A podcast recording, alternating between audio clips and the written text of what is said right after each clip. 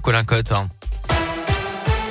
Bonjour Alexis, bonjour à tous. À la une ce matin, retour du masque à l'intérieur et désormais à l'extérieur dans les écoles. Fermeture des boîtes de nuit à partir de vendredi pour au moins quatre semaines et ouverture dans une semaine de la vaccination des 360 000 enfants à risque. Voilà quelques-unes des annonces du gouvernement hier soir après le Conseil de défense sanitaire.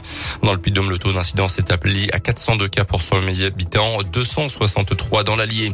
Un Clermontois arrêté dans la nuit de dimanche à lundi dans le quartier des Salins, suspecté de violence sur sa compagne en état d'ivresse. Il a d'abord refusé de présenter une pièce d'identité et s'en est pris verbalement et physiquement aux policiers des violences qui se sont ensuite poursuivies dans le véhicule des forces de l'ordre puis à son arrivée au commissariat.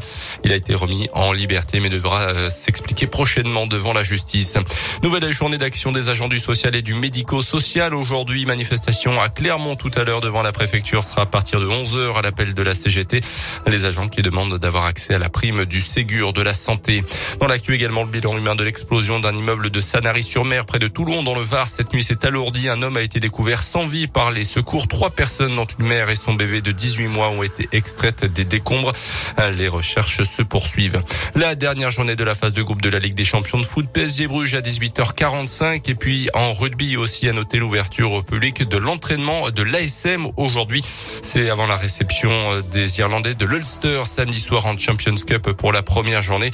Entraînement à partir de 10h45 sur le terrain du d'entraînement du Michelin Pass sanitaire et masque obligatoire pour accéder à l'entraînement clermontois.